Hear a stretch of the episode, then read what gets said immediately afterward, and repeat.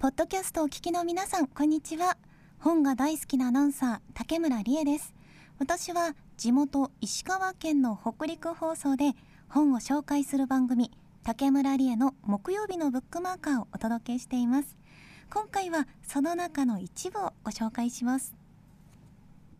もくもく読みたい今日の一冊モックブック。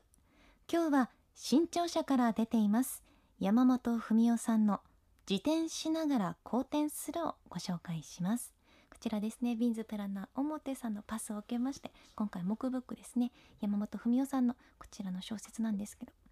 まあ、表さんから紹介ありましたけれども先月58歳で亡くなられました直木賞作家の山本文夫さんがこれが去年2020年の9月に出した本なんですね。で今年の島瀬恋愛文学賞を受賞したことで私たち石川県民にも縁を感じられるそんな一冊ですがこの島瀬恋愛文学賞っていうのは皆さんご存知の方も多いと思いますけれどもあの金沢学院大学が主催している文学賞でして学生さんたちが候補作を選ぶんですね。そういったユニークな文学賞なんですがすごくあの全国的な知名度も高い本当にね格式のある文学賞です。さあそしてこの自転しながら好転するあらすじご紹介しますと主人公はですね32歳の女性で地元のショッピングモールで働くみやこさんという方なんですがみやこさんですね少し前まで東京のアパレルショップで働いていたんですけれどもお母さんの介護のために仕事を辞めて実家に帰ってで今はですねアウトレットのアパレルショップで契約社員として働いてるそんな女性なんです。なんかこのこの経歴だけ聞いても非常にあるあると言いますかこうなんか30代前半ぐらいで東京で働いていた人が地元に帰ってくるなんかすごくやっぱり一つの何て言うか私たちのライフスタイルのパターンとしてあるものですしそういった意味でもすごく共感覚える方ってこの背景だけでもあるんじゃないかなと思うんですがこの宮子さんがですね直面する問題っていうのが、まあ、仕事のポジションであったりあとはですね、まあ、親と、まあ、実家で同居してるわけですけれどもそんな親が、まあ、老いていく定年間際の親との関係。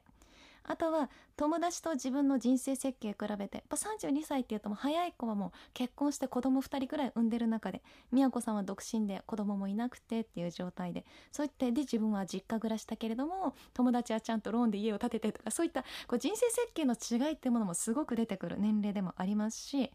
でそんな中で宮子さんが今付き合っている恋人との間に将来性あるのかなどうなのかなといったそんなですねなんかこう30代前半の女性が思い悩むようなですねなんかそういうなんかもう凝縮したものがこうギュッとこの本の中に込められてる気がしてまあ一言で言って共感しかないみたいなそんな感じの30代前半の女性はもうなんかもう身にしみるようにですね共感するんじゃないかなと思うんですけれども私もそんな思いで読ませていただきました。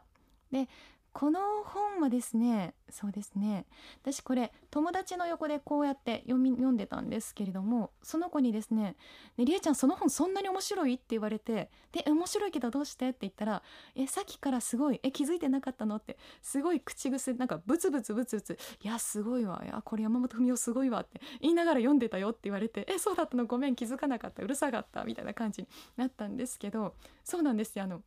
無意識の私がこうブツブツ言ってしまうぐらいあのすごかったんですよ。えっとですね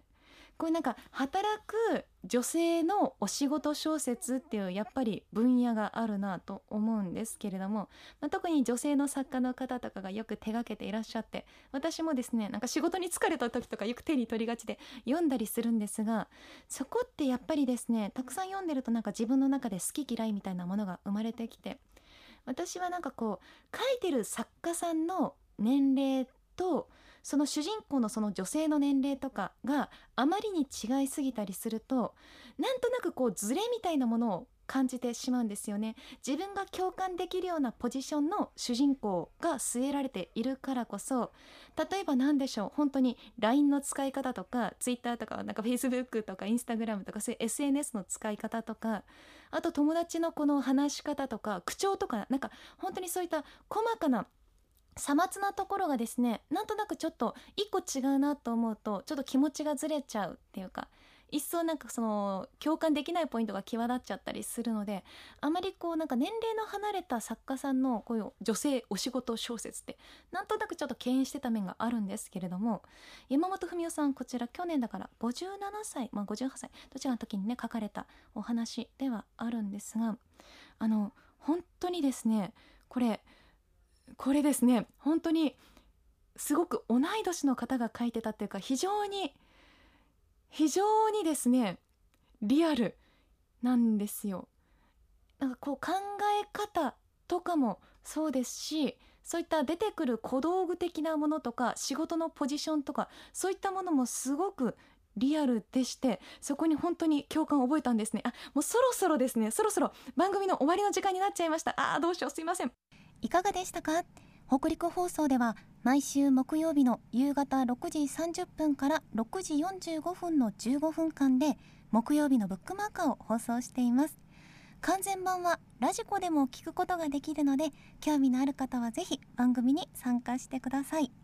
番組へのメールアドレスは book.mro.co.jp book.mro.co.jp またツイッターもやっています。アカウントは夜パラ。YORUPARA